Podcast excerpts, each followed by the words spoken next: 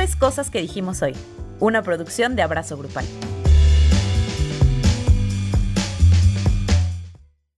Hola Andrea. Hola Luis. Hola a todas, a todos, a todos quienes nos acompañan una semana más en Cosas que dijimos hoy.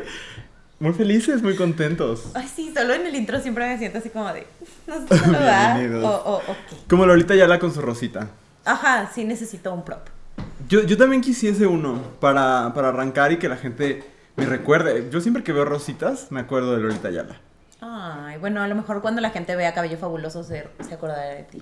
Pues yo quisiese que sí, pero bueno, el día de hoy, primero queremos empezar agradeciendo a todos nuestros productores que hacen posible este proyecto, que hacen posible cada semana cosas que dijimos hoy. Eh, están apareciendo sus nombres en pantalla. Muchas gracias. Ahí están todos sus nombres. Gracias de verdad por ustedes. Es que podemos seguir haciendo esto. Y si tú quieres aparecer en esta lista, pero aparte de la lista, ser parte de este equipo de productores, que vamos a tener reuniones para conocernos y demás, y que sus ideas son aceptadas y un montón de beneficios. Sí, sí. Entra a patreon.com diagonal abrazo grupal. Está apareciendo aquí abajo. Eso sí me acuerdo perfectamente cómo sale. Este, y ahí puedes tener una membresía muy bonita en la que nos apoyas, ¿verdad, Andrea? Ay, sí, lo agradecemos de todo corazón. De verdad nos hace muy felices. Súper felices. Oye, Oiga. ¿de qué vamos a hablar hoy? De el autocuidado, el hashtag self-care. Así es. Pero de esas cosas que nos dicen que son autocuidado y que nosotros creemos que no son. Y por otro lado, las cosas que sí creemos que son. Sí, ¿no? sí. Si era esa la instrucción. Sí, sí.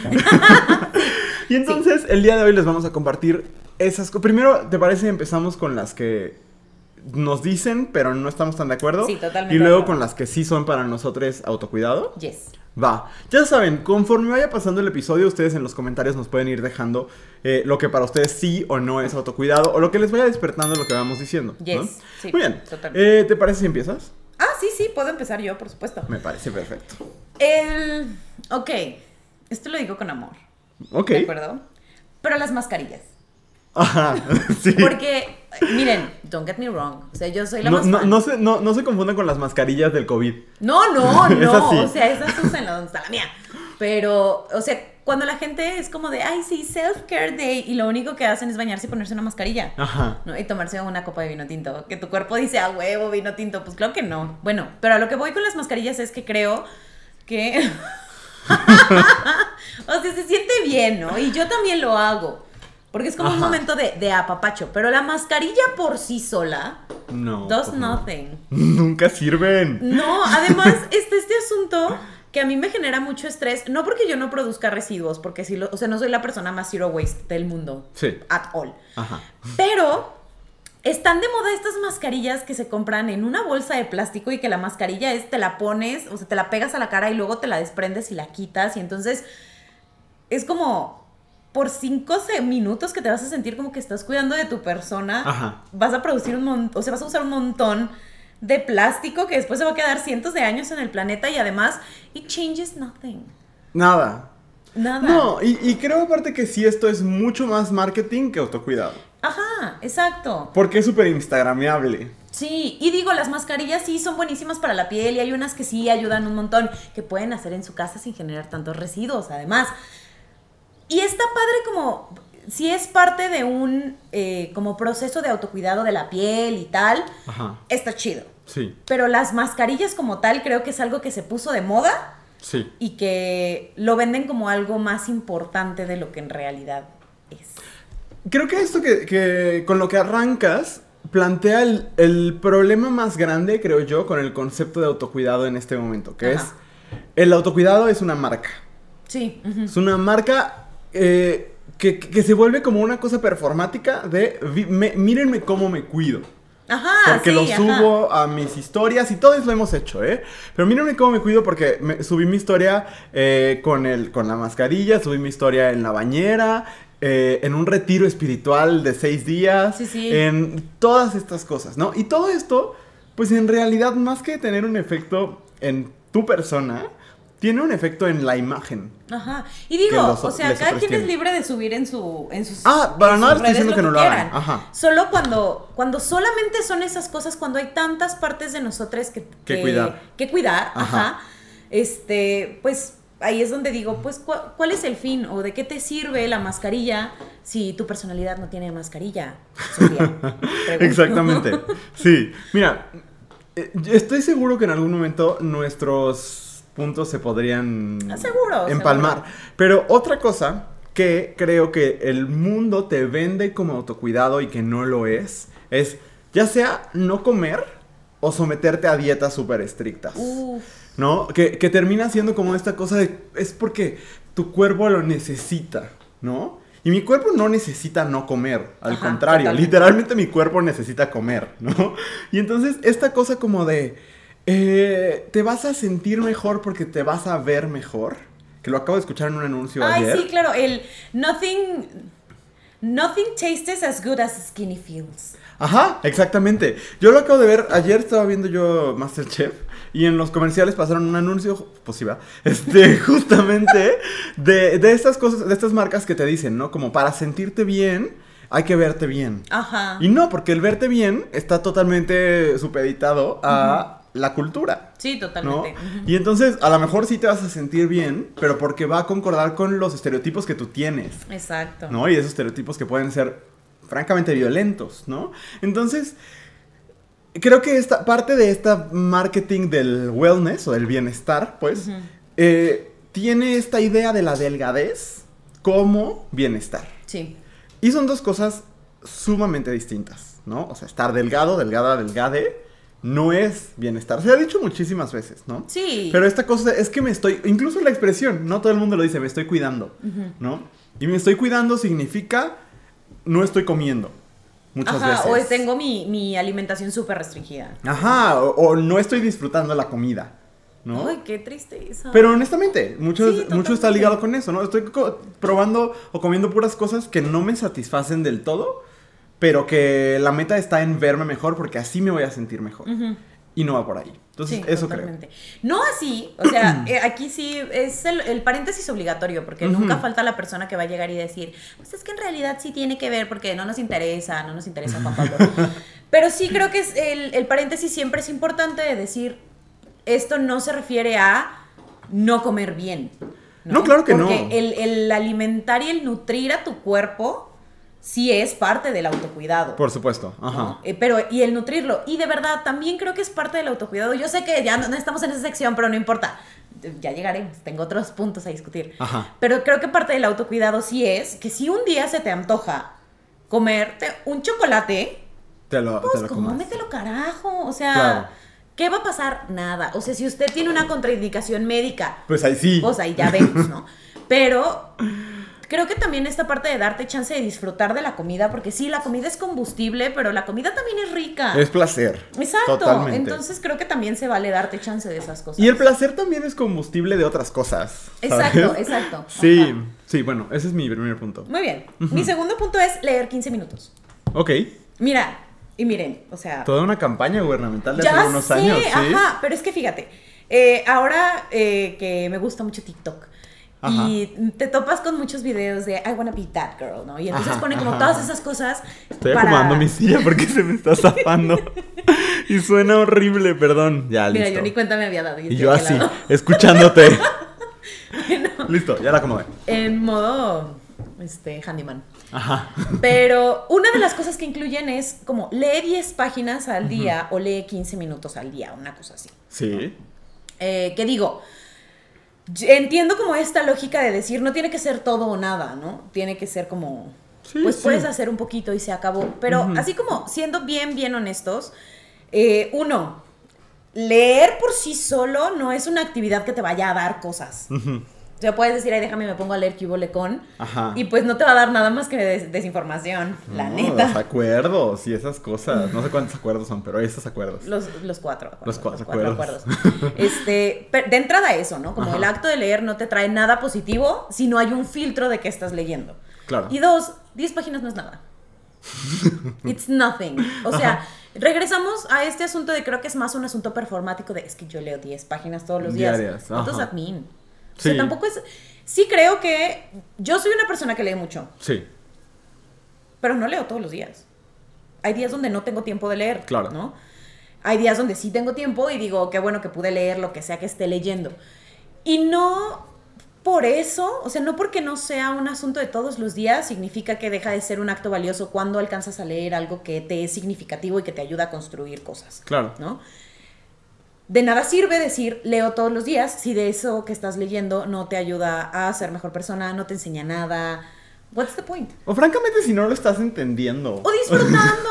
Claro. Es que de nuevo, el- la lectura sí te ayuda a aprender, pero one- en este momento de la vida hay muchas maneras de aprender. Sí. Podrías, en lugar de leer 10 minutos, ver una TED Talk que te enseñe mucho más, ¿no? Ajá. Que las 10 páginas que leíste de un libro que no Ver- te va a sumar nada. Ver un pedazo de un video, de un video ensayo. Ajá, o de un documental, o incluso de una película. Claro. ¿No? Pero este asunto de, de siempre poner la lectura como algo que hacen las personas que son completas y son plenas y son... Ah, no, no me encanta. Y aparte la, la- la lectura no son sentadillas. O sea, las sentadillas pues sí. sí Bendito Dios, bendito. Si fuesen las sentadillas. no las estuviera haciendo. No, no. Pero, ¿estás de acuerdo? O sea, si haces 10 sentadillas diarias, pues a lo mejor tendrá un efecto. O Ajá. 20 o las que sean. Las puedes medir así. No, no, no, no, no es tan complejo. Pero la lectura, de nuevo, o sea, puedes leer 10 páginas de un libro que esté muy chingón. Puedes leer páginas de la autobiografía de, de Felipe Calderón, Ay, llamada Decisiones Difíciles. Este. la de tu madre al dejarte nacer. Sí. Ay, este. Esto puede cortarse en postproducción. ¿O no? Este, pero sí. O sea, creo que ahí está. Ahí hay muchos Sí, matices. ¿no? Qui- quizás esta, esta parte como del, del autocuidado podría traducirse a todos los días ver algo que te enseñe algo nuevo. Claro. ¿No? O que te nutra lo que sea que estés aprendiendo en ese momento. Y creo que ahí cambia la cosa. Sí. Voy con la segunda cosa de autocuidado. Ay, que me, me- me estresa mucho. Ok. Eh, porque está mucho en, en internet. Ajá. Creo que nos enseñan que amarnos a nosotros mismos, a nosotras mismas, nosotras mismas, es ser la más perrita. Ah. Yo soy el main character y todos ustedes son secundarios. Ajá, ajá. Y yo, de, de esto se trata de mí y todos ustedes me la pelan, ¿sabes? Hay que quererse. Puedes tú ser el... Evidentemente tú eres el main character de tu historia. Ajá. Es algo a lo que- de lo que no puedes escapar. no Una bendición y una maldición. Exacto, no siempre es una bendición. Pero de eso, a decir, yo porque me amo, te hago sentir mal a ti, te tengo noticias. No te amas. O sea, porque si te amas, pues eso lo transmites, ¿no? Y honestamente no tienes que probárselo a nadie. O sea, no hay, Exacto. no hay nadie que, que dé más vibes de no tener nada de autoestima que quien llega y dice, pues yo me amo. Ajá. Y me acepto. Y tú, why are you angry? Exactamente. No, y a ver, eh, creo que a mí me preocupa mucho toda esta gente que vio Mean Girls, ya lo he dicho alguna vez, y decidió que Regina George era su modelo a seguir. Ay, sí. Porque no entendiste la película. Ya sé. O sea, literalmente se trata de que ella es la culera de la historia. O sea, Sí, ajá. ella es el problema en la película. Entonces, que la hayas visto y hayas dicho, ay, ahora yo me creo Regina George. O no la viste y viste un meme. Sí. O no le pusiste atención.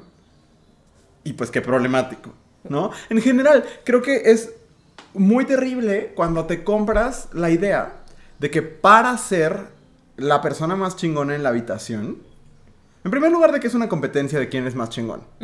Y en segundo lugar, de que para hacerlo, tienes que poner, es- poner abajo, es, no es una expresión que exista, pero tienes que tirarle, pues, tirarle el evento a las personas a tu alrededor.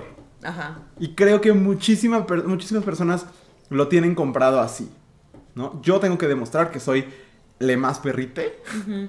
para, para demostrar que me amo. Sí. Y no va por ahí. Sí, estoy totalmente de acuerdo.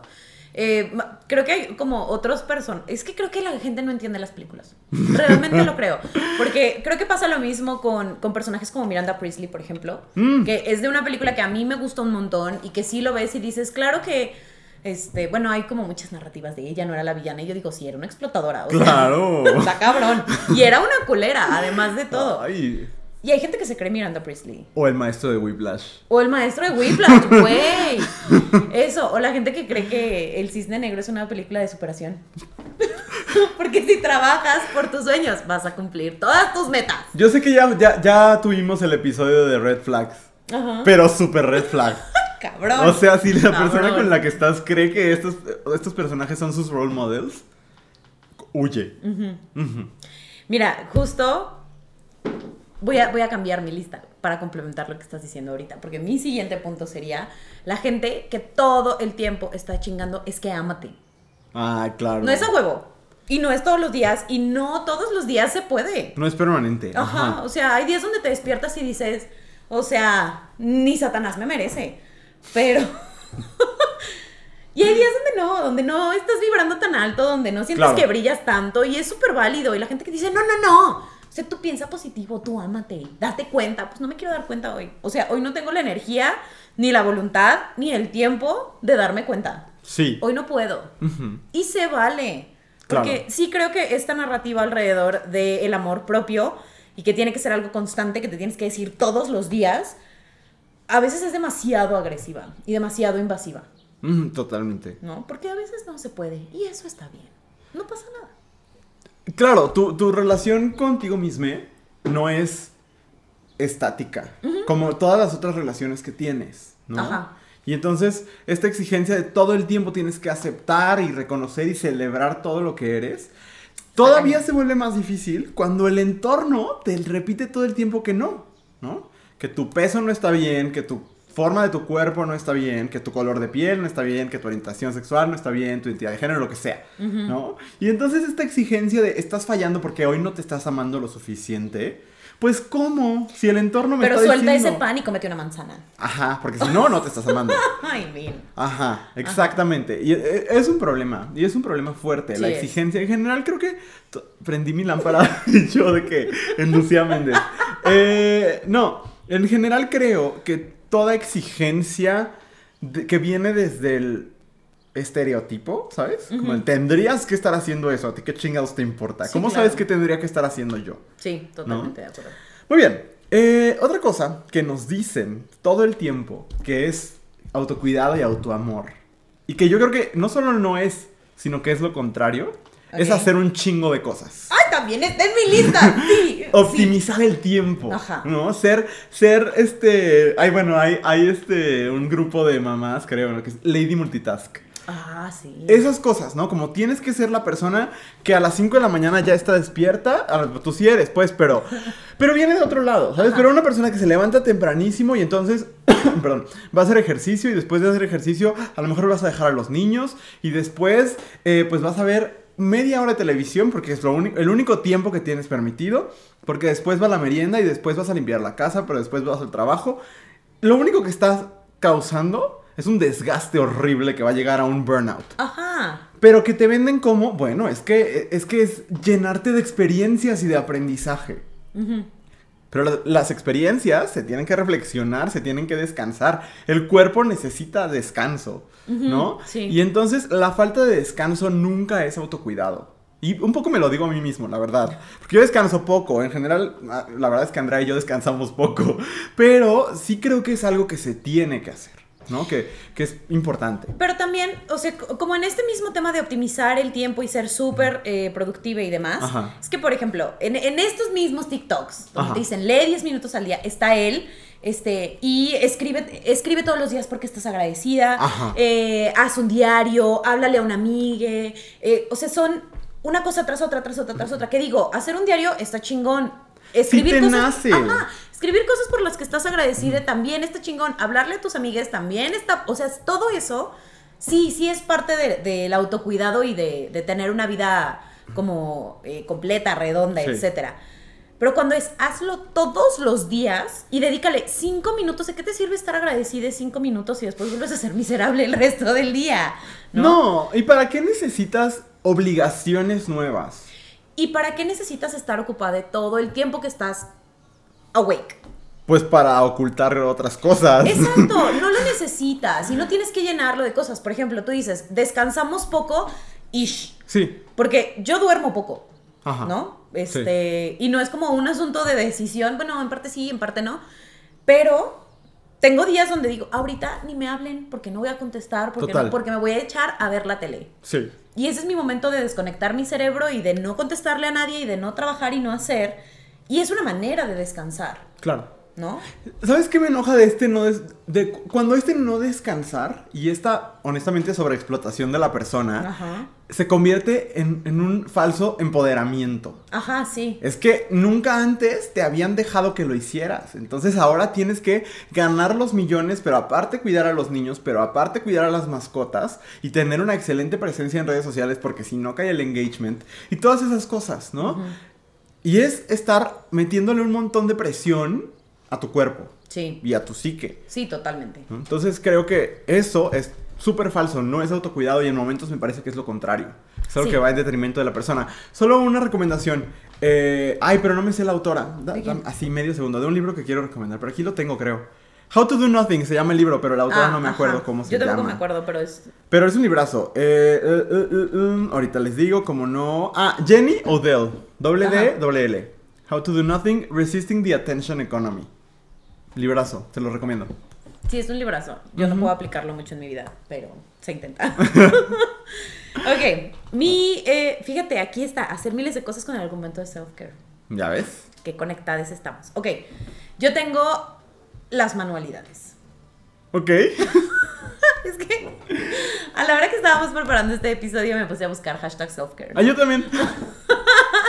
Y entonces eh, te topas como con estas cosas de este, hacer eh, journaling o bordar o hacer origami o pintar o así, ajá. ¿no?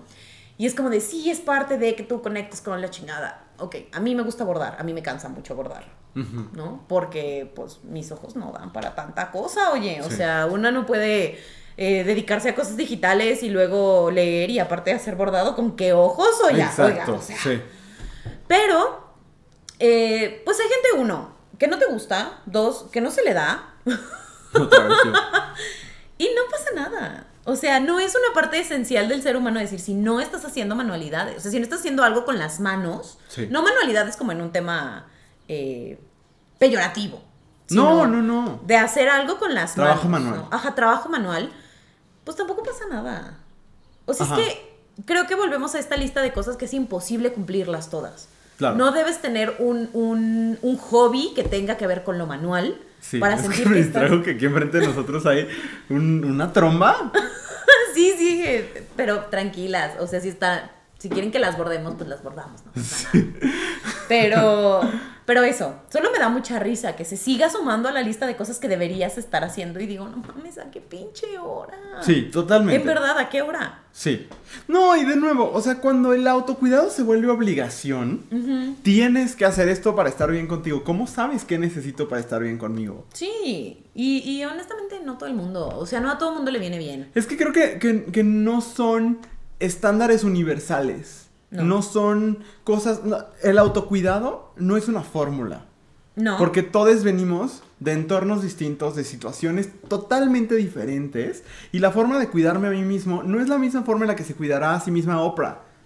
No, bueno. ¿No? O, o- o- el mismo cuidado que necesitará a lo mejor un vetera- veterano de guerra, ¿sabes? Ajá, ajá. Venimos de lugares distintos, de situaciones distintas y necesitamos cuidados diferentes. Ujú. Es como el cuerpo. Sí. Se cuida de maneras distintas dependiendo de millones de cosas, ¿no? No tiene el mismo cuidado una persona, por ejemplo, que tiene diabetes. Ajá. ¿no? O no, no se, no se cuida de la misma forma una persona que tiene quizás alguna discapacidad intelectual, ¿no? El cuidado viene de otros lados y es normal, Sí, ¿no? Entonces creo que eso, no pueden ser fórmulas. totalmente de acuerdo. Muy bien. Eh, la última cosa, ¿verdad? ¿Es la mía la última? No, eran cinco. Eran cinco. Ah, bueno, muy No bien. sé cuántas llevo. Ni yo, pero ahorita creo que esta es la cuarta, la mía. Eh, ¿Cuál es? Ya, ay, esta. Esta también es algo que, que se, que se nos dice mucho y es el hacerte la o el o le difícil. Como de date a respetar para cuidarte, para cuidar tu corazón, para cuidar tu cuerpo. ¿Sabes? Se dice muchísimo. Todo el tiempo se repite. Como el cuidado está en poner barreras un poco, ¿no? Y claro que los límites son importantes. Súper importante. Esenciales para, para las relaciones humanas, diría yo. Límites para con todos, todo. ¿no? Eh, Con todo, ajá, ni siquiera solo con las personas. Límites con el trabajo, límites con un montón de cosas. Pero esta frasecita de darte a respetar o hacerte eh, difícil, ¿no? Que es como de no dejes que cualquiera entre. Porque e- ese cualquiera podría hacerte daño. Es como, de nuevo, no es una fórmula universal. Yo decidiré quién entra y quién no entra y por qué, ¿no? Pero este decirle, sobre todo se les dice a las mujeres, ¿no? El no dejes que, que- y a los gays también luego como que se, se, se traspasa, ¿no? Como Ajá. de decir, no dejes que nadie entre porque eh, te van a hacer daño emocionalmente, por ejemplo, ¿no? Es como de, pues igual y sí, igual y no, igual y me hace daño a alguien más. Claro. ¿no? Ajá. Pero creo que se vende como autocuidado el ser muy cabrón con tus límites. Sí, Y creo sí, que sí. los límites los vamos poniendo cada uno de nosotros dependiendo de cómo nos va en la feria, un poco, ¿no? Sí, totalmente. Pero también luego creo que esos, esos límites. eh, mira, no sé, déjame, lo pongo en orden tres segundos. O sea, los límites son importantes con la gente. Ajá. Solo creo que de pronto los límites se usan como un pretexto, Sí. ¿no? Porque a final de cuentas, cuando tenemos relaciones humanas, es imposible que tengas una relación donde no vayas a sentir algo que no te gusta. Claro. Siempre hay cosas porque pues no controlamos a las personas. Eso no significa ni justifica a la gente culera, ni No. significa que te van a hacer culeradas todo el tiempo, Claro. ¿no? Pero siempre vas a sentir algo que no te termina de encantar. Por supuesto. Siempre, y está bien, después se platica, se llegan a nuevos acuerdos y así, así Sí. son las relaciones humanas. Pero entonces cuando la gente tiene unos límites tan eh, Rígidos. rígidos, tan duros y tan alejados de su persona, Ajá. es como, ¿neta quieres tener relaciones humanas? Claro. O, o te da tanto miedo entrarle a esa parte que prefieres poner esos límites para no trabajar tú mismo tus propias inseguridades y tus propias broncas. Por supuesto. Y mira, hay una idea que parte de esto, creo yo, que es que si una persona es promiscua, no se está cuidando. Ah, bueno, sí. Y eso no es verdad. tema, ajá. O sea, hay personas que podrán tener dos parejas al día, si quieren. Y que están siendo perfectamente responsables y cuidadosas con su cuerpo, con sus emociones y demás, ¿no? Porque, porque las cuidan de las maneras que, que conocen y que saben y que, y que les están cerca, ¿no? Ajá. Desde el- el- los cuidados físicos, ¿no? De, de los métodos de barrera y demás, hasta cuidados afectivos y demás, ¿no? Entonces solo como esta idea de no dejar entrar a nadie de ninguna forma posible porque eso es el cuidado, me parece bien peligrosa. Sí es. Porque a veces el cuidado está precisamente en que las otras personas entren y te conozcan. Porque entonces, ¿cómo, pues, ¿cómo generas otro tipo de vínculos? ¿no? Totalmente. Porque incluso dentro de todo, de hecho es mi siguiente punto, lo voy a decir en este momento. Adelante. El a huevo tener que tener que tener muchas amistades y estar en contacto constante con ellas. Claro. Vuelvo yo a decir en este espacio, ¿a qué pinche hora? o sea, Es que es eso, se vuelve una obligación más. Ajá, pero entonces, si no quieres dejar entrar a nadie, ¿cómo vas a tener amistades? Ajá. ¿No? Y de verdad este asunto de que tienes que estar escribiéndole todo el tiempo las amistades y contestándole, este tema que hay, lo vi el otro día en, en Twitter y me hizo enojar mucho, Ajá. que decían, contestar un mensaje toma cinco segundos. Cinco segundos, todo el mundo los tiene. Y el interés no. Yo pienso en mi día y en, ahorita tengo muchas personas en visto, ¿no? No porque no tenga cinco segundos, cinco segundos tengo. Claro. Pero la energía emocional que toma para mi persona decir que vamos a platicar, I do not have it right now. No, y aparte, cinco segundos toma contestar un mensaje que va a generar otro. O sea, no es como que en un mensaje de hola, hola, ya acabó la conversación. Exacto, ¿sabes? ajá. Entonces, sí, me parece bien tramposo, ya lo he visto varias veces, ese argumento de si me quieres, te vas a dar cinco segundos para contestarme. Y no es eso. No necesariamente. Ajá. y, de- y tampoco es, O sea, si tu mensaje dice me estoy muriendo, sí. claro, si me dices, oye, me urge algo, o me está pasando esto, o necesito algo, pues ahí ya una se pone las pilas. Pero así como de vamos a platicar, híjole, no siempre se puede. No. Y, y esta presión de tener, de decir, es que tienes que cultivar tus amistades, sí, sí tienes. Pero, bueno, no tienes, hagan lo que quieran. Pero es sano para Pero una relación ajá, cultivarla. cultivar las amistades que tienes. Ajá. Pero, pues también no se puede estar 24/7 para todo el mundo. No se puede estar 24/7 para nadie, No. la neta. No. Entonces, pues también no pongamos expectativas altísimas para la gente cuando la gente no la puede cumplir. Sí. Es una expectativa que no se puede cumplir. Total. Sobre todo si estás atendiendo otras cosas de tu persona, de tu cuidado, de tu trabajo, de otras relaciones. Porque todo es jerárquico, sorry. Y sí, en mi vida mi relación más importante soy yo. Pues claro. Y si tengo que atender cosas mías antes de contestar tu mensaje, pues I'm, really sorry. Totalmente. ¿No? Muy bien, mi última es la idea de que el ejercicio tiene que provocar dolor.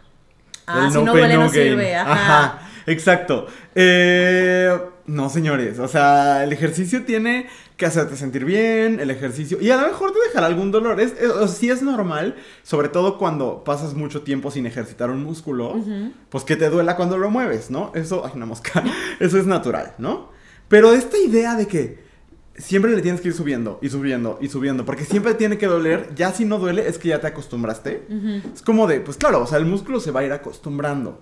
Y claro, tendrá que doler si tú te quieres ver como Arnold Schwarzenegger en sus mejores momentos.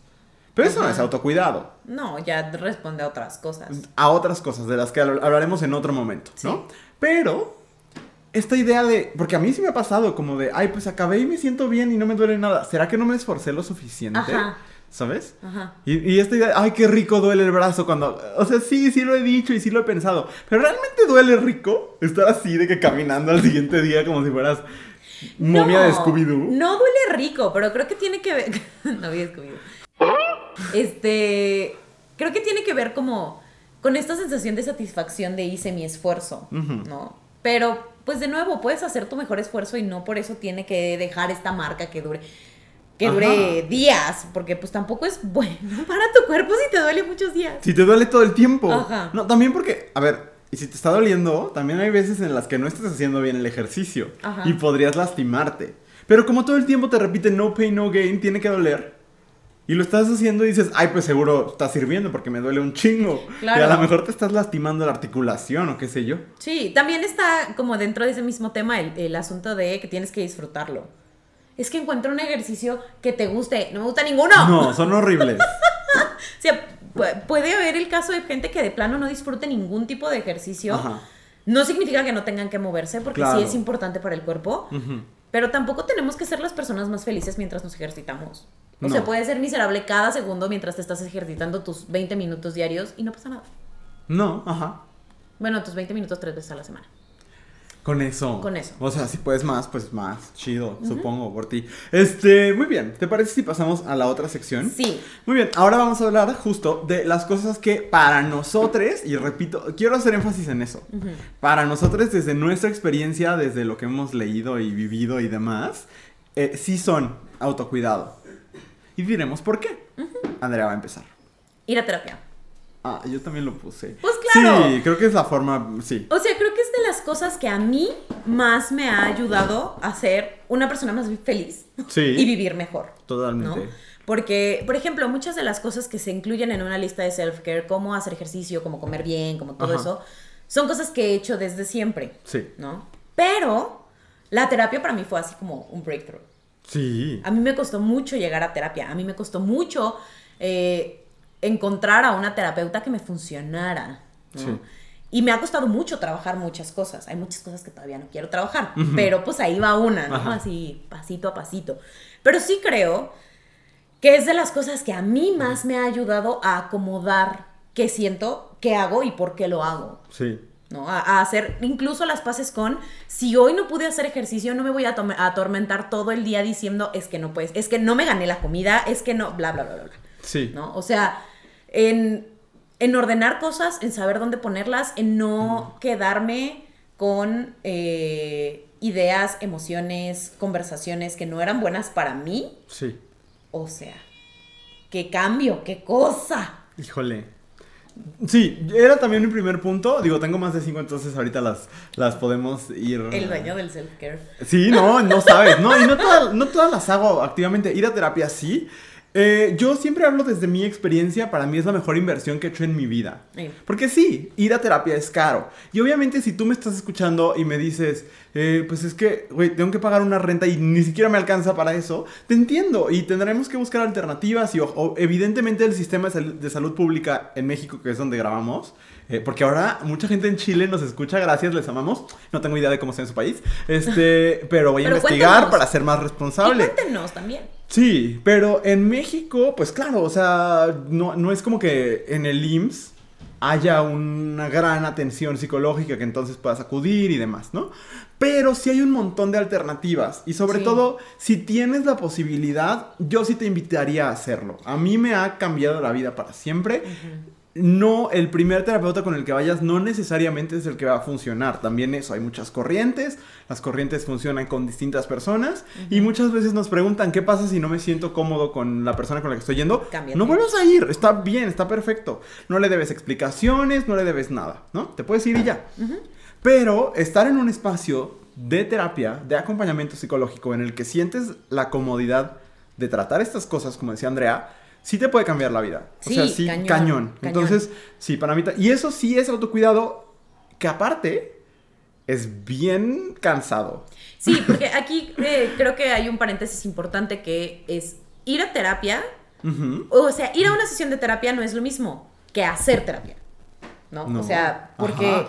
tú puedes ir y sentarte Y estar mm, y en tu oficina. ajá, y Ujú. contar cómo te fue hoy Sí. y, y bla, y no hacer ningún trabajo por las cosas, Ajá. ¿no? Este, si te dicen, oye, por ejemplo, eh, el tema, yo vengo aquí a, a- a ventanearme, pero el tema que constantemente aparece en mi terapia es, bueno, ¿y por qué eso te da culpa? Y yo, no me da culpa, nomás estoy triste, ¿no es cierto?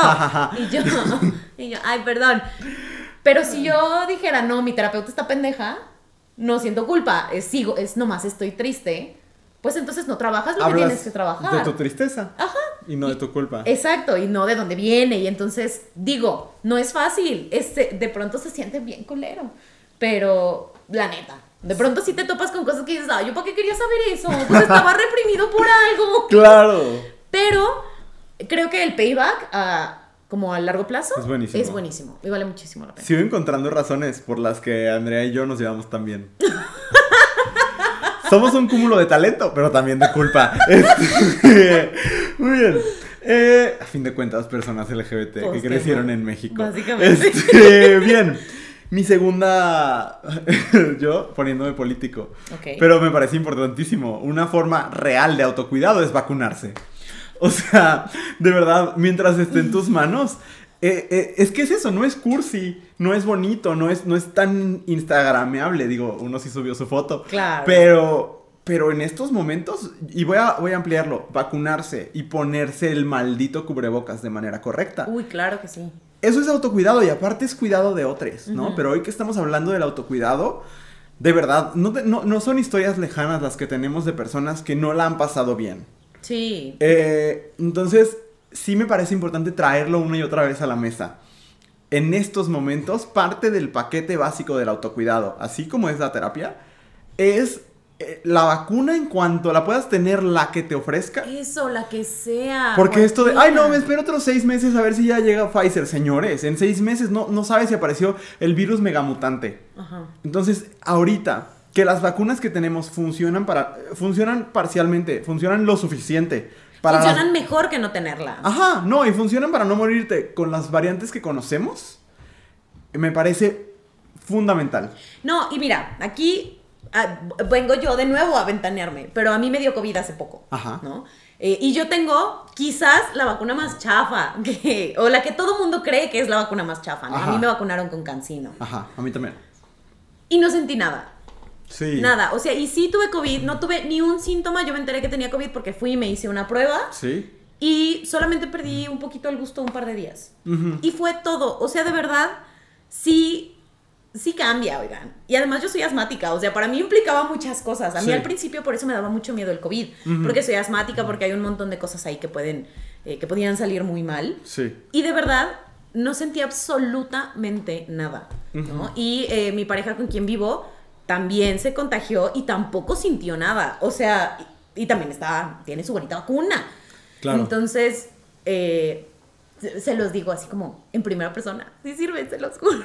Sí, O no, sea, de de verdad. verdad. Y no eres la única persona en nuestro círculo cercano que Ajá. tiene la vacuna y que lo vivió de manera muy distinta. Ajá. Dicen, de todas maneras me puedo contagiar. Claro, pero la, la situación es muy diferente. Exactamente. Entonces, eso. Autocuidado para mí Por es su mejor expresión. Por favor, vacúnense. Ok. Bien. Tomar agua. Tomar agua, por supuesto. Ya me la acabé. Voy a eh, decir algo para rellenar el silencio. es que ya tenía yo sed. Eh, no, pero es que mm, eh, de pronto siento que es un cliché del internet, ¿no? Decirte, tomen agüita, tomen agüita, pero Pero tomen agüita. tomen agüita. Sí. Es de su momento, vayan y tomen agua ahorita. Sí, pero no le pongan pausa. No, no, no, llévennos con ustedes. Ajá. Pero este es, eh, tomar café no es tomar agua. Tomar No. té no es tomar agua. Tomar refresco Tomar no es tomar refresco agua. no es tomar agua. O sea, de verdad, su cuerpo y su mente funciona mejor cuando están bien hidratadas. De verdad sí hace una diferencia. Luego estamos tan acostumbrados a estar a- vivir con deshidratación que no nos damos cuenta la diferencia que hace en nuestro cuerpo el que le estemos dando agua de manera constante. Y honestamente, ahorita que todavía tenemos la posibilidad de tener Exacto. acceso a agua potable, tomen agua. Fundamental. Yo hay veces en que he creído que estoy deprimido y solo estoy deshidratado. sí me ha pasado. Que digo como... Porque en Sí las pasa. mañanas, o sea, nosotros entramos a trabajar a las siete y media de la mañana. Yo vivo algo lejos de mi trabajo, ¿no? Entonces, hay veces donde nada más alcanzo a hacerme mi café y salir corriendo. Y luego allá, pues me tomo el café y ya voy como a la mitad de la jornada laboral y digo, no tomé agua, por eso me siento así. Claro, ¿No? ajá. Entonces, estoy de acuerdo. Totalmente. Sí, tomar agua y es una gran forma de cuidarse Sí. a sí mismo. Ok, no voy a decir mucho de, de mi siguiente punto porque no quiero que nos censuren el video, pero también es autocuidado masturbarse. Solo voy a decirlo. Sí. Y luego voy a pasar al siguiente punto. Ok. Eh, perdonar, ese es mi punto. ok. Sí, creo que esto ha sido un gran aprendizaje de mi proceso terapéutico. Para mí ha sido un punto fundamental en mi crecimiento y en mi cuidado emocional. El darme cuenta que había cosas que yo estaba agarrándome mucho a ellas, sobre todo re- rencores que me tenía a mí mismo. Ok. ¿Sabes? Ajá. ¿Por qué? Porque, a ver, creo que las personas LGBT y, y- y otras personas que nos escuchan, ven, entenderán esto. El mundo te llena de un montón de culpas. Sí. ¿no? Te señala por muchas cosas que quizás ni siquiera están en tus manos. O que quizás culturalmente son rechazadas, pero que no, no, no le hacen daño a nadie, ¿sabes? O quizás en algún momento le hiciste daño a alguien en una relación que tenías y, ay, te puso el cuerno, ¿sabes? Y todas esas cosas se tienen que trabajar, evidentemente el daño se tiene que resarcir, pero tampoco puedes vivir odiándote por eso por siempre. De acuerdo. Y eso puede hacer una gran diferencia en tu vida. El saber ver lo que ha pasado, el saber ver lo que tú has sido, lo que las personas han sido contigo y decir no me voy a aferrar a eso para siempre. De nuevo, no es una onda de, pero voy a perdonar escuchando una canción, voy a perdonar poniéndome la mascarilla y ese día decidiendo escuchar una charla sobre el perdón o leer un libro de autoayuda. No, es algo con lo que se tiene que entrar en contacto directo. Es descubrir la herida y echarle... ¿Con qué se desinfectan las heridas? ¿Con alcohol? Pues eso, ¿sabes? Con. Que barder, ¿no? Sí, o sea, pero tenía que hacer yo mi metáfora. Este, no, es eso, es entrar en contacto con lo que te duele de tu pasado, del pasado de otros, de las cosas culeras que te han hecho, porque la gente te hace cosas culeras, y decir, tengo que encontrar la forma de no agarrarme a eso por siempre. No es fácil, es un proceso que, que tarda años, yo se los puedo decir desde mi experiencia, pero que creo que sí tiene una consecuencia directa en tu vida. Sí. Y ya. Muy bien. Yo no voy a comentar nada al respecto. Porque... Pues porque no queremos ponernos a llorar este Ah, espacio. ok. Sí, sí, No. sí, yo, yo por eso lo dije en los términos más genéricos posibles, Sí. para no ponerme a llorar.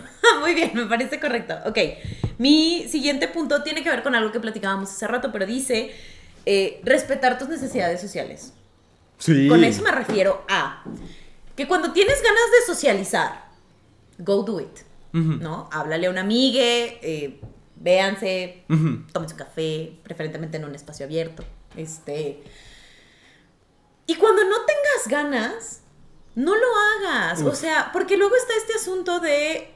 Pues es que ya quedamos. Pues ni modo que les diga que no. Pues Claro. es que, ay, es que es el cumpleaños. Sí, pero a veces, aunque sea el cumpleaños, uno no tiene la energía ni la fuerza para ir y, de- y presentar. O sea, lo digo como, como alguien que, que sufre mucho con la ansiedad, por Sí, ejemplo. sí. De pronto no hay energía para eso.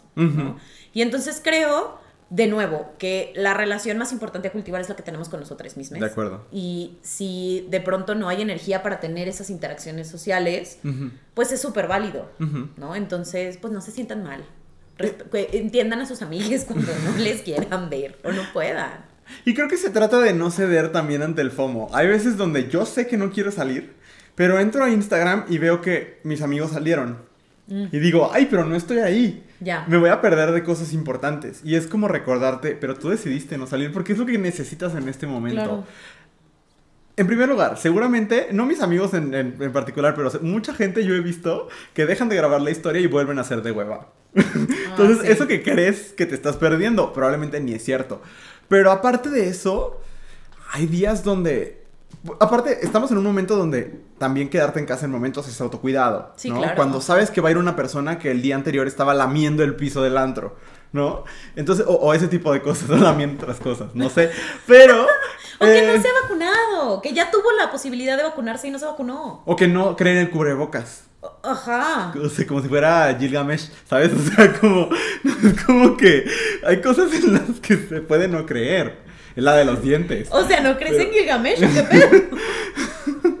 Pero o sea, bueno, ¿sabes? O sea, como sí. cuando sabes que no va a ser seguro para ti, Ajá. pues también es autocuidado. Sí, Y a lo mejor tenías ganas de ir. Yo tengo ganas de ir a ver Shang-Chi. En estos momentos no me siento tan cómodo en el pleno pico de contagios en el cine. Espero pronto poder ir porque de verdad tengo muchas ganas de verla. Pero, este, sí, estoy de acuerdo contigo. Respetar tus necesidades sociales. Yes. Y eso implica lo, lo contrario, ¿no? También cuando necesitas un abrazo, no tienes por qué vivirlo solo. Exacto, exacto. Sí. Sí, incluso quiero decirles algo que me pasó hace poco.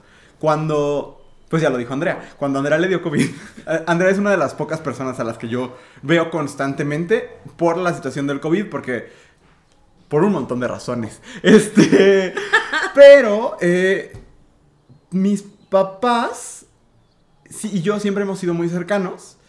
Pero yo también he pasado como por procesos de, de- de decir, bueno, pero soy independiente y puedo solo, ¿no? Y en esos momentos yo lo único que necesitaba era hacerme bolita y que me abrazara mi mamá, porque el resto de, de mi círculo yo estaba encerradito, esperando a que me llegaran unos resultados de una prueba, ¿no? Este, y entonces me daba pena decirle a mi mamá, necesito hacerme bolita y que me abraces, ¿sabes? Ajá. ¿Por qué? Porque ya no soy un niño. Ya. Pero ¿qué crees? Que no solo los niños necesitamos hacernos bolita y, ya- Claro, y pedir, claro. y pedir el cariño. ¿no? Y entonces, eso me, me recuerda mucho lo que tú dices, ¿no? De respetar tus necesidades sociales. Esa es una, ¿no? A lo mejor no es lo que quiero yo venir y contar al podcast y me está dando un poco de pena contarlo, pero es una necesidad. Y esa necesidad es, es- hay que escucharla y validarla. Exactamente. ¿No? Sí. Ay.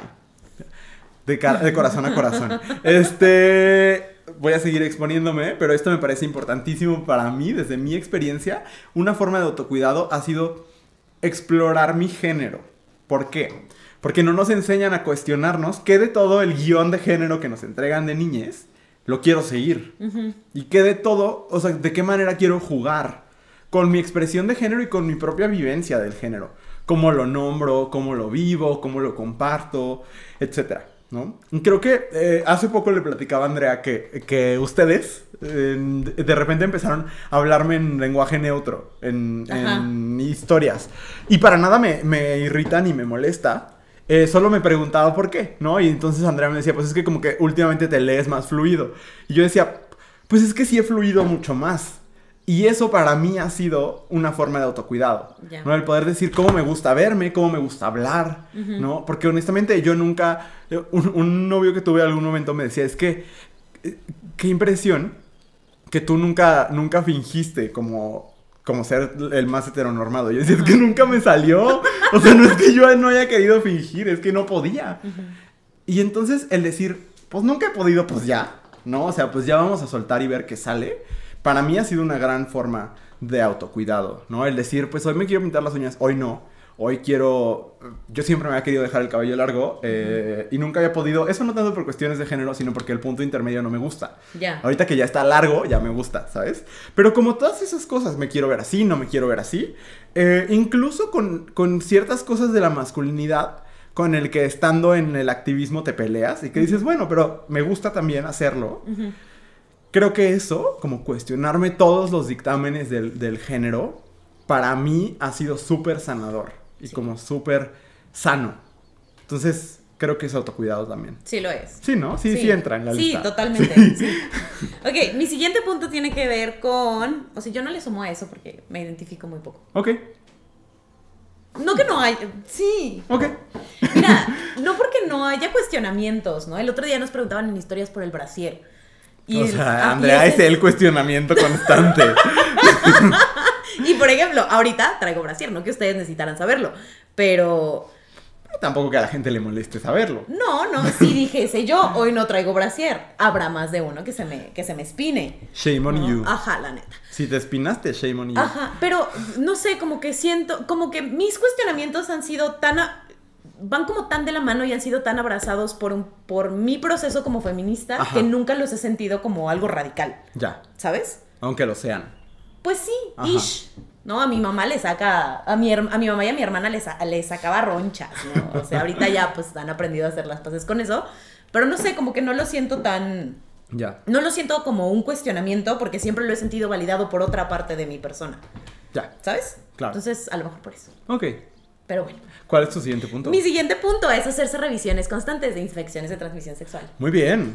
Sí. De verdad, de verdad. Es, eh, eso. Y a- usar sus bonitos métodos de barrera cuando tienen encuentros eh, sexuales casuales. Por favor. O sea, de verdad. Háganlo. Sí. Eh, si nunca se han hecho una prueba de ITS, hágansela. Hay muchas alternativas.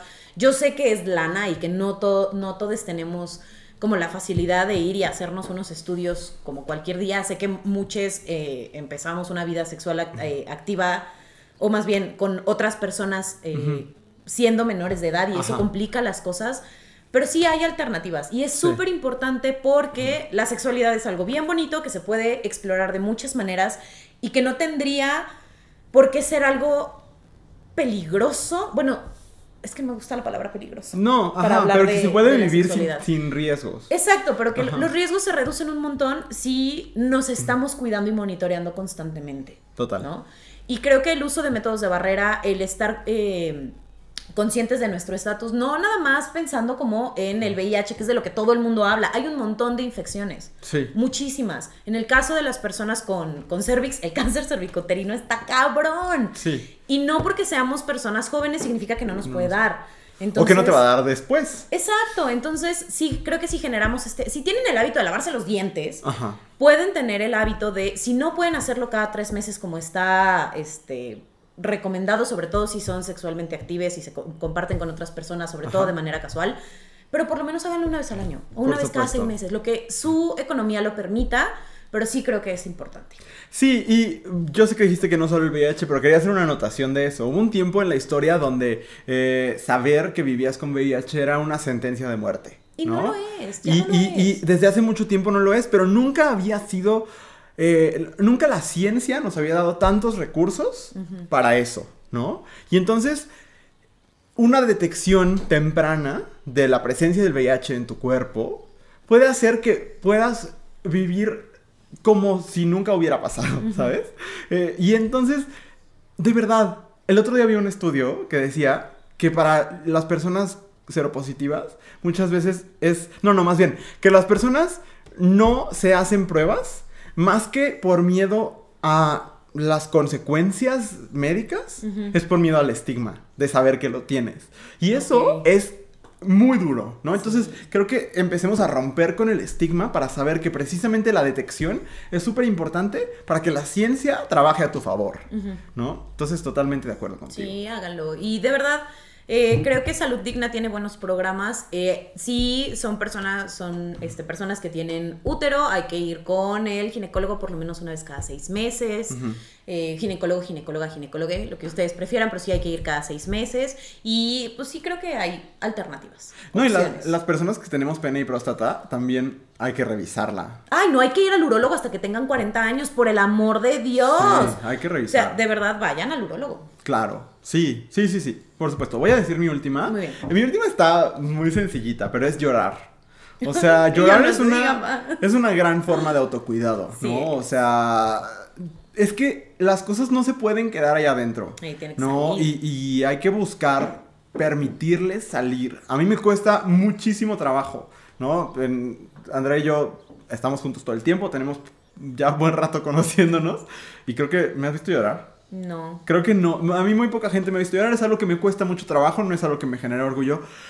pero lo he ido trabajando. Y de verdad, el poder soltarte a llorar en un espacio seguro.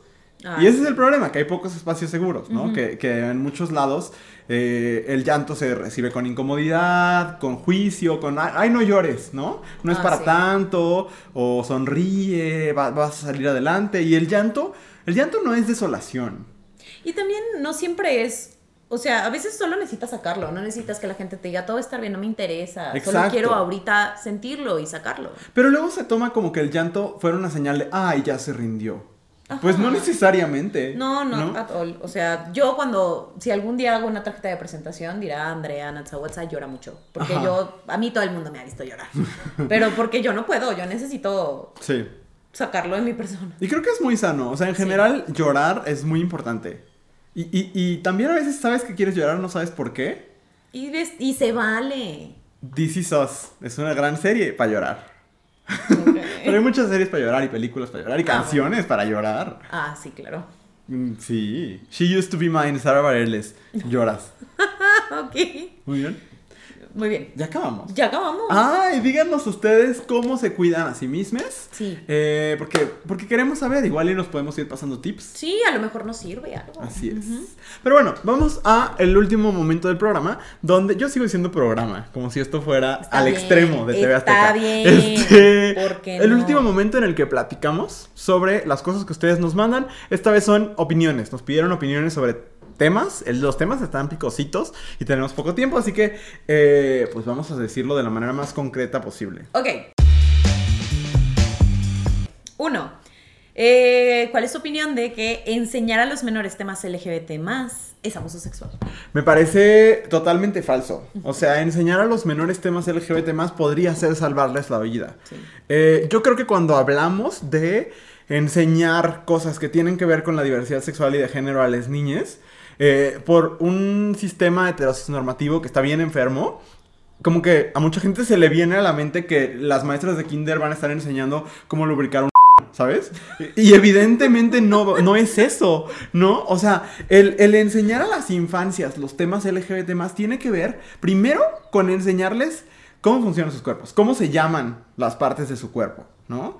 Y luego con cuestiones de consentimiento incluso que están vinculadas con la sexualidad todo el tiempo y después con, con la con equiparles para conocer e integrarse a un mundo diverso en que si no sus papás y sus mamás sí quizás su amiguito tenga como como tutores pues eh, como xadres a una pareja queer Ajá. ¿no? Y tiene que entenderlo, porque si no, a, a las niñas no les saca de pedo la diversidad, les saca de pedo las cosas que no se parecen al mundo que le- les enseñaron sus, papás y o mamás, ¿no? Y entonces, no, al contrario, no creo que sea abuso sexual de ninguna forma.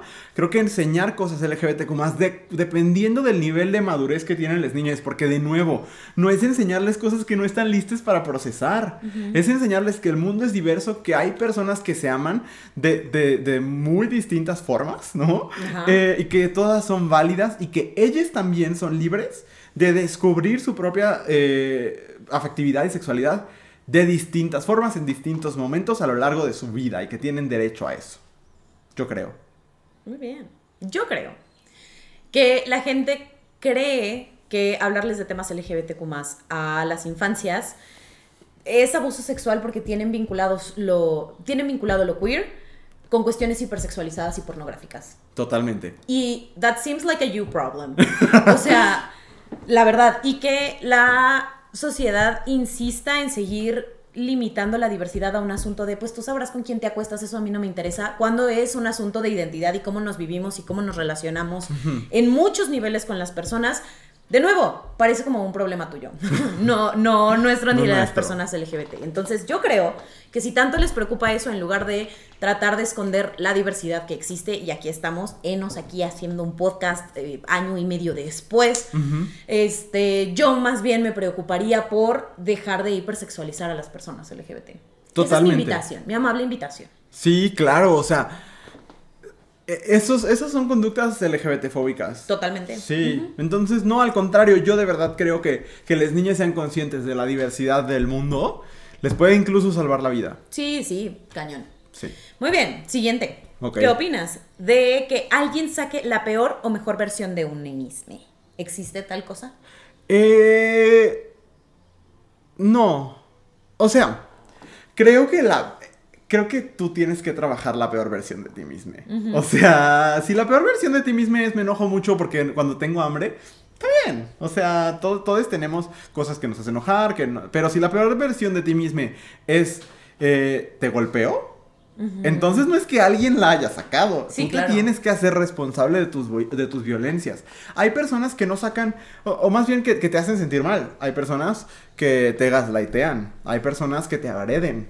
Y esas personas puedes tomar distancia, puedes enfrentarlas, puedes hacerles ver sus violencias.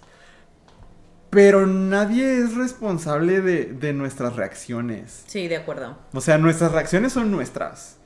Y si, ay, es que me dijo eh, que ya no me quería y por eso le golpeé, el que golpeó eh, fuiste tú. Entonces, claro. la responsabilidad está en ti, creo yo. Sí, estoy totalmente de acuerdo, totalmente de acuerdo. Y honestamente, si ya saben que hay cosas que les triguea y ustedes deciden no trabajarles, Ajá. pues, mm, ¿no? También creo que no hay como versiones de nosotras mismas, hay características, elementos que a lo mejor pueden gustarnos más, gustarnos menos, lo que nos gusta más podemos trabajarlo más, lo que nos gusta menos también hay que trabajarlo más, Ajá. ¿no? Básicamente. Yo solo digo que si ustedes saben que hay algo de ustedes que no les gusta, traten de canalizarlo en algo que no le haga daño a nadie. Claro, claro. Lo No. peor de mí sale en el Monopoly, por eso no juego Monopoly con nadie. Y sí hay personas que a lo mejor nos recuerdan o nos triggerean cosas. También se vale tomar distancia. Sí, también, totalmente. Sí. Muy bien. Vamos al último, porque tenemos tres. Sí. Dice, ¿qué opinas de censurar caricaturas antiguas por conductas que eran aceptadas? Ay, voy a hacer un comentario. Ay, voy a sonar a yo a Fernanda Solórzano. Eh, la, gran, la gran defensora de Woody Allen. Este. mm, No me gusta. ¿No te gusta censurar? Ajá, no me gusta. No, me, yo, a mí no me molesta el letrerito que sale en las películas, el de Disney Plus. A mí me parece maravilloso. Ajá, porque me ayuda a volver a ver las cosas y decir, ah, ayer eso era problemático y yo no me había dado cuenta. De, pero borrarlas del mundo, no, no me gusta. O sea, tampoco, tampoco creo que, que se tendrían que promocionar, ¿no? Ajá. O sea, como vean todos el reestreno de Song of the South, pues no. No. Pero, pero que no estén en ningún lado, no, creo que, que, que ah, tenemos que tener acceso al nacimiento de una nación, por ejemplo. No es una caricatura, pues, pero, o sea, como, no, no creo en los materiales prohibidos, sí creo en que se señalen esas cosas y que se pueda tener discusiones alrededor de esas cosas. Sí, no sé qué pienses tú. No podría yo estar más de acuerdo, ¿no? O sea, porque sí, creo que cuando se borran, ¿no? Como la gente que ha querido cancelar estos libros que se estudian en Estados Unidos, ¿no? Que hablan Claro. sobre racismo y así, como Huckleberry Finn y así. Ajá, yo también estaba pensando en eso. Eh, digo, uno, si siguen leyendo Huckleberry Finn en las escuelas ahorita, qué pinche hueva. Eh, tanta literatura que se escribe ahorita que creo que podría reemplazarlo. Pero de eso a decir, quiten Huckleberry Finn de todos lados, pues no. O sea, también creo que eh, la gente dice, no se vale juzgar las cosas del pasado con los lentes del presente y creo que tienen razón, pero sí se tienen que leer desde el presente. Claro. ¿no? Y con lo que hemos aprendido. Y porque si se borra lo que estaba antes, por más problemático que sea, si se borra hacemos como que no pasó Exacto. y como que no tiene consecuencias ahorita y las tiene. Sí. ¿No? Sí, es que eh, lo he pensado mucho, porque Disney Plus, por ejemplo, ¿no? Es una plataforma que es principalmente para niñas. Pero no es cierto, o sea, muchos de nosotros decimos, voy a volver a ver La Sirenita, ¿no? Y, y que estén las cosas, y que esté el letrero y te haga volver a verlo desde otro ángulo, me parece bien. Y también te hace saber que a lo mejor entonces no se la vas a poner a tu niño chiquito, ¿no? Como de, no está listo, lista, liste para tener estas reflexiones sobre si esta parte de Pinocho es o no es racista. Claro. ¿no? O se puede acompañar. Ujú. Es que es eso. Creo que, eh, por ejemplo, la gente, ah, voy a decir algo controversial para ciertos círculos, pero la gente que quiere cancelar a Nabokov, por ejemplo, por haber escrito Lolita, Ajá. ¿no? Uno, Nabokov escribió muchas cosas.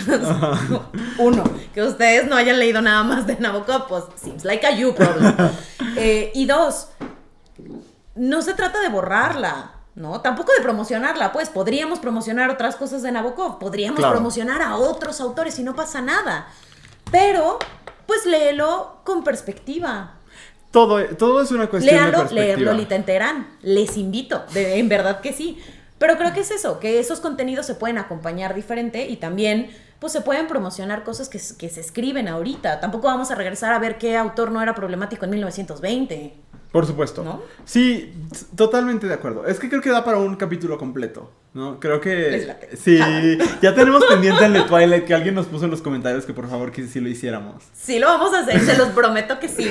Ya, ya tenemos algunos planes por ahí de hacer, esas, de hacer esas cosas, estén pendientes. Se vienen grandes cosas. Siempre, siempre, la verdad. Este, Pero no, solo como para cerrar esta parte, eh, yo pensaba en el libro de Woody Allen, que fue un hitazo. ¿Lo compré? No. ¿Lo leí? No. Estaría, eh, estoy enojado porque se publicó, no necesariamente, porque creo que en su momento estuve, pero desde, desde lo- cómo pienso hoy en día, porque fue una de mis quejas de los Sí. primeros episodios. Sí, sí. Y sigo pensando que qué estupidez decir que fue el mejor libro de ese año y no sé qué tanto. Ah, ya sé, ¿cuántos libros leyeron? ¿Dos? Ese y uno de César Lozano, pues a lo mejor sí, ¿no? Pero como alguien que, que, que ha- yo sí he disfrutado de películas de Woody Allen, este, y, y vivo eh, en el constante diálogo de, de verdad, nunca las voy a volver a ver, y todavía no me he contestado, creo que no, pero no lo sé. Este, pero está más bien en la responsabilidad de quien decide consumirlo y por qué decide consumirlo. Exacto. No tanto en que el señor no escriba, pues ahí está, o sea, lo escribirá quien lea, no se ha muerto. Ajá. Muy bien. Eso es todo. Muchas gracias por acompañarnos en este bonito espacio. Ya saben que si dicen, ay, tengo que esperar hasta el jueves para volverles a escuchar, no es cierto. Porque Porque hacemos historias todos los días, además. Ajá, es por eso que iba a decir, porque pueden ir a arroba abrazo grupal y tener todo el contenido que quieran de nosotros, porque no nos callamos. No, la verdad es que hay mucho que decir. Ajá, y muchas ganas de decir. También. Entonces Ajá. ustedes acérquense, pregunten, comenten, compártanos cosas. ¿Quién me mandó videos de la vaca de Alpura? Híjole, no. Se agradece de todo corazón, fue maravilloso. Sí, sí. La verdad. Sí, eso fue muy feliz. Pero bueno, eso Muy es bien. todo. Gracias, Andrea. Gracias, Luis. Y gracias a todos. Nos vemos en una semana.